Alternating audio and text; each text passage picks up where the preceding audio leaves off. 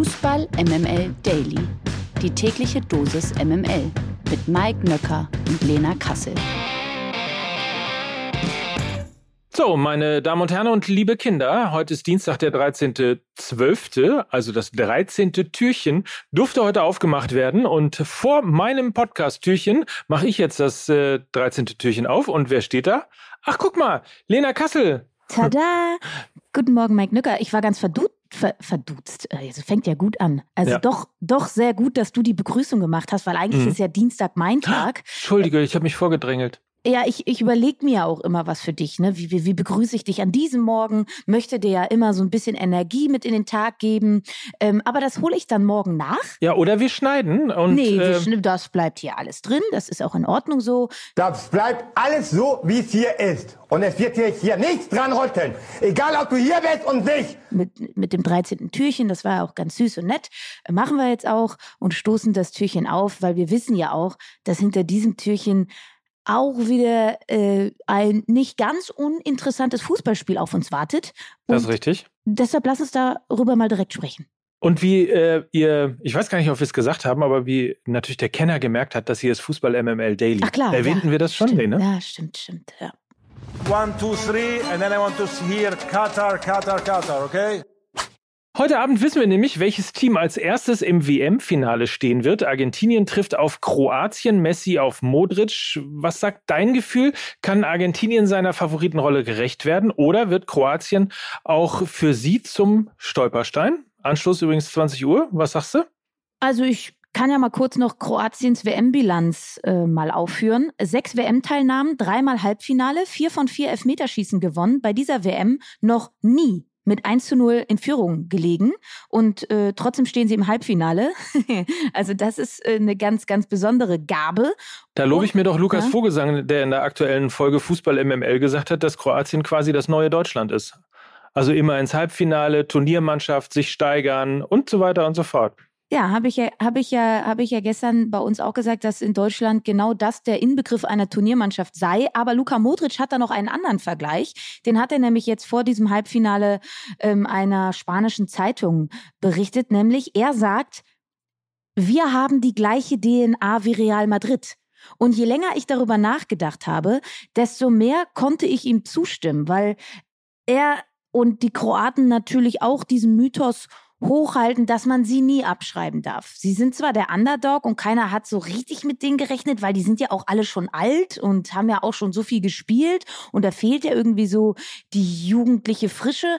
Ähm, und trotzdem habe ich ja auch gesagt, sie haben noch nicht einmal mit 1 zu 0 geführt bei dieser Weltmeisterschaft und sie schaffen es trotzdem so weit. Also niemals geben sie sich auf und das ist eine wahnsinnige Qualität und das widerspricht ja so ein bisschen auch das, wofür Argentinien steht, die ja wiederum im Viertelfinale 2 zu 0 geführt haben. Man dachte, ach, das geht relativ easy nach Hause. Und dann kommen diese alten Haudegen Luc de Jong und Wout Weghorst rein, spielen aggressiv, haben Erfahrung und verunsichern damit Argentinien immens. Deshalb prognostiziere ich auch heute Abend ein Spiel auf Messers Schneide.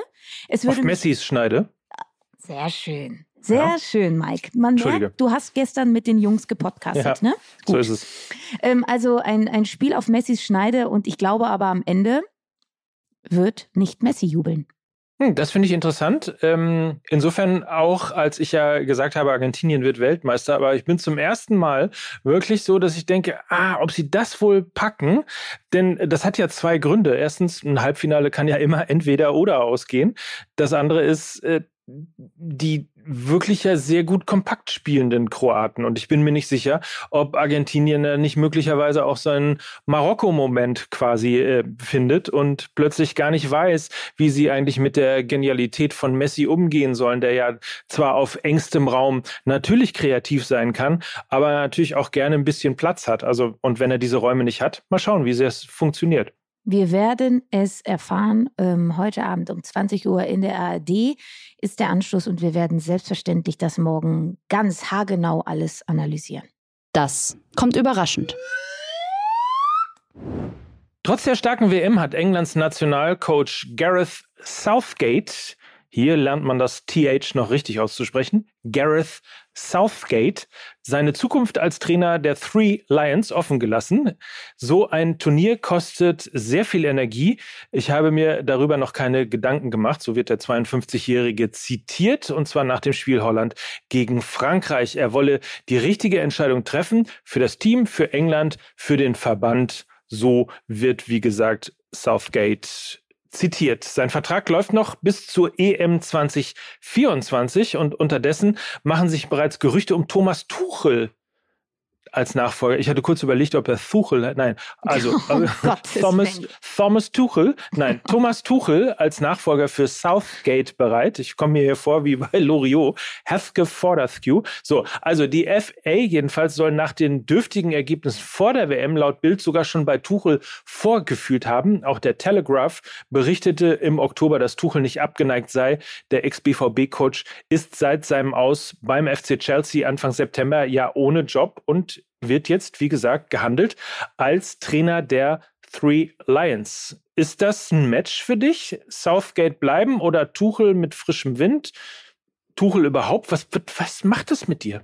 Sag jetzt den Namen des amtierenden England-Trainers nicht, weil du hast so oft das TH betont, dass ich es mir jetzt gar nicht mehr zutraue, nur im Ansatz diesen Namen auszusprechen. Deshalb sage ich, der aktuelle Trainer sollte bleiben, denn ich glaube, dass das letzte Spiel gegen Frankreich, was wirklich sehr, sehr gut war, auch ähm, ja, ich glaube, eine Blaupause dafür war, war, was diese Mannschaft auch wirklich noch erreichen kann, wenn sie noch länger mit diesem Trainer zusammenarbeitet. Und er hat noch einen Vertrag, habe ich nachgeschaut, bis ähm, Ende 2024. Soll er doch jetzt noch mal ein Jahr mit denen arbeiten 2023 und dann sich als großes Ziel setzen, äh, diese Mannschaft zum Europameistertitel in Deutschland zu führen. Ich glaube, das ist durchaus äh, realistisch. Die Mannschaft hat unter ihm eine Metamorphose durchgemacht. Sie haben lange nicht gut gespielt, unattraktiv gespielt, ähm, haben aber, glaube ich, einen ganz guten Umgangston mittlerweile miteinander gefunden. Er stellt die richtigen Spieler auf, er lässt offensiver spielen, er äh, kehrt ein bisschen weg von der Dreierkette, lässt wieder Viererkette spielen. Also das sind alles solche Mechanismen, die gerade in Gang gesetzt wurden. Ich glaube, man würde sich ein bisschen ins eigene Fleisch schneiden, wenn man jetzt wieder einen neuen Trainer installiert, der eben nur dieses eine Jahr hat auf die Vorbereitung der Europameisterschaft. Ich glaube, ich, ich fühle es irgendwie nicht. Ich glaube auch nicht, dass es Thomas Tuchel machen würde. Von daher sollten Sie ähm, an der bestehenden Konstellation meiner Meinung nach festhalten. Und mein Gott, habe ich das gut umgangen, dass ich diesen Namen nicht sagen muss. Versuch's doch nochmal. Komm einmal nee. für. Nein? Nee, das war's. Jude Bellingham jedenfalls hat ja auch ein sehr schönes äh, Zitat lancieren lassen. Behaltet den Glauben, unsere Zeit wird kommen. Das passt ja ein bisschen vielleicht auch in die Trainerdiskussion, aber du hast natürlich völlig recht bei der Euro 2024. Äh, Hier bei uns im eigenen Land sollte auf jeden Fall mit England zu rechnen sein. Anders als Southgate hat Brasiliens Coach Tite unmittelbar nach dem WM aus seinen Rücktritt bekannt gegeben. Auch hier wird schon ein Nachfolger gehandelt. Nach Informationen des Internetportals UOL Esporte ist Carlo Ancelotti heißer Kandidat auf den Posten des brasilianischen Nationalcoaches. Demnach habe Ancelotti sich trotz seines Vertrags bei Real Madrid offen für konkrete Verhandlungen gezeigt. So, komplett ohne TH, deswegen kannst du auch den Namen jetzt weiter nennen. Aber ähm, klingt das abwegig für dich? Ancelotti? Nö, überhaupt nicht. Also wenn einer weiß, wie man Titel gewinnen kann, dann ja wohl Angelotti. Also kann man auch ein bisschen als Wink der Verzweiflung der Brasilianer sehen, weil sie haben ja alles da. In, in ihrem Werkzeugkasten ist alles da, um eigentlich so eine schöne Titelgeschichte zu bauen. Und irgendwie brauchen sie, glaube ich, jemanden Erfahrenes an der Seite, der genau das eben kann. Und Carlo Angelotti hat so viel gewonnen in seiner Karriere. Und das bei Mannschaften, die sehr viele Topstars in ihren Reihen hatten. Und er nimmt sich auch als Trainer nicht so wichtig. Und ich glaube, das ist bei der brasilianischen Nationalmannschaft immens wichtig. Wenn man sich nochmal an das Champions League-Finale erinnert, wo er dann mit Marcelo, mit äh, Toni Kroos an der Seitenlinie diskutiert hat, was sie machen können und so weiter und so fort. Er versteht sich als Teil des Teams und ähm, glaube ich, tritt da auch gerne in den Austausch mit dem einen oder anderen Spieler, wie man denn möglichst erfolgreich sein kann. Also ich kann diese Wahl, sofern sie denn so getroffen wurde, total nachvollziehen. Und was ich ja wiederum auch gehört habe, ist, dass Thomas Tuchel ja dann Real Madrid übernehmen könnte. Mm. Auch nicht schlecht. Mhm. Soll ich dir mal übrigens sagen, was wirklich sechs, fast sechs Jahre MML mit meinem Kopf machen, um euch mal ganz kurz in meinen Kopf reinzuholen. Seit äh, du angefangen hast, über Ancelotti zu reden und gesagt hast, er weiß, wie man Titel holt, fängt bei dem brasilianischen Coach Tite bei mir die ganze Zeit das Wortspiel Roulette an mit er weiß, wie man Tite überzeugt, er weiß, wie man Tite holt, er weiß, wie man es ist eine super Tite-Geschichte. Es ist furchtbar. Es ist, ich muss, ich muss sofort, ich muss sofort raus hier aus der News. Da machen wir mal hiermit weiter. Das unnütze Wissen. So, wie bei jeder WM gibt es für das Halbfinale und Finale auch einen neuen Ball. Adidas hat nun das neue Spielgerät für die diesjährigen Endspiele vorgestellt. Der bisherige Ball für die WM heißt Al-Rila und bedeutet so viel wie die Reise. Die Reise dieser WM ist für den Ball nun allerdings zu Ende. Der Name des neuen Balles lautet Al-Hilm. Das ist arabisch und bedeutet der Traum. Das Design baut auf einer strukturierten goldenen Grundfarbe mit subtilen Dreiecksmustern auf. Diese sollen laut Adidas die glitzernden Wüsten der Region um die Stadt Doha darstellen. Außerdem ist der Ball von der Farbe des WM-Pokals und dem Muster der katarischen Flagge inspiriert. Die Lage der Liga. Der erste FC Köln muss noch mindestens bis zum Frühjahr auf Offensivspieler Marc Uth verzichten. Der 31-Jährige wird am Donnerstag erneut operiert, um Probleme im Schambein- und Adduktorenbereich zu lösen. Das bestätigte Geschäftsführer Christian Keller. Uth könnte damit weitere 10 bis 12 Wochen ausfallen und erst im März wieder zur Verfügung stehen. Die erste OP habe leider nicht zur nachhaltigen Besserung geführt. Uth sei nicht beschwerdefrei gewesen. Das sagte Keller mit Blick auf einen Eingriff im August. August. So, der FC ohne Uth.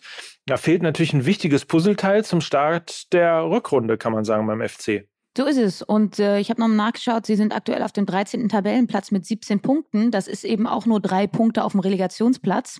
Ähm, ist das, was man so ein bisschen befürchtet hat durch die Dreifachbelastung, die sie hatten. Ähm, viele Ausfälle, viele Verletzte, weil sie eben unter dem ja, sehr intensiven Spielstil vom Baumgart leiden. Sie müssen echt aufpassen, dass sie da nicht unten durchgereicht werden. Und Marc Uth wäre ein Hoffnungsträger, der das abwenden könnte, ganz klar. Die Fußball MML Presseschau. MML Presseschau.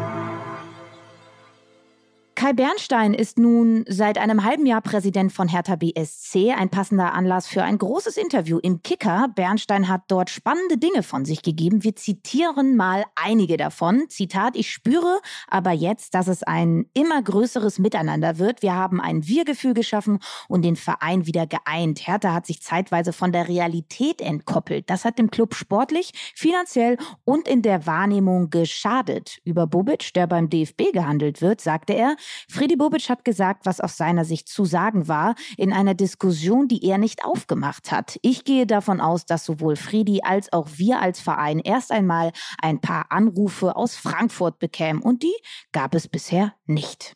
Ich stehe ja immer auf dem Standpunkt, Reisende soll man nicht aufhalten. Wenn es nach mir geht, ist er noch eine ganze Weile länger in der verantwortlichen Position hier bei Hertha BSC. Warum die Partnerschaft zwischen Tenor und Hertha nie funktioniert habe, auch darüber gibt es äh, natürlich ein Zitat. Das Vertragswerk war gut für Hertha, aber nicht für Tenor. Das sorgte beim Investor zunehmend für Verärgerung, aber wie bei jeder Trennung am Ende lag es nie an nur einer Seite. Und über die Gespräche mit den neuen Partner 777 sagte er, die Gespräche in Miami und in Berlin waren harmonisch, respektvoll und konstruktiv, wie Bernstein zu Investoren generell steht, sagt er auch noch, in einer idealen Welt würde ich auf einen Investor verzichten, aber ich bin kein Träumer, sondern Realist. Dein Präsident, Lena? Ich kann sagen, dass Werner Gegenbauer nicht mein Präsident war. Äh, Kai Bernstein hat auf jeden Fall den Schulterschluss mit den Fans geschafft und ich glaube, sie werden ihn, wenn die, äh, wenn der neue Vertrag mit diesen 777 Partners gut läuft, werden die Fans ihm ein Denkmal bauen, weil er eben ja diese Seilschaft mit Windhorst beendet hat, ja und ähm, äh, und in der Kurve bei Hertha hing halt lange ein Transparent Werner Gegenbauer und Windhorst raus und jetzt ist beides passiert, auch durch Mitwirken eines neuen Präsidenten. Also von daher glaube ich, macht er alles richtig. Und man muss ja mal sagen, auch das fair, ne? Er hatte ja auch, äh, zumindest wenn so die öffentliche Wahrnehmung äh, er sich danach gerichtet hätte, hätte er auch ordentlich nachtreten können in Richtung äh, Winters. Und insofern finde ich, dass man sich total fair geäußert hat und eben auch das Vertragswerk in Richtung Hertha und eben gegen Tenor irgendwie durch mal äh, hat durchblicken lassen, dass er so die Verärgerung da auch verdrehen kann. Also ich finde es total fair und äh, würde mal sagen, gut verkauft. Darüber wird zu reden sein.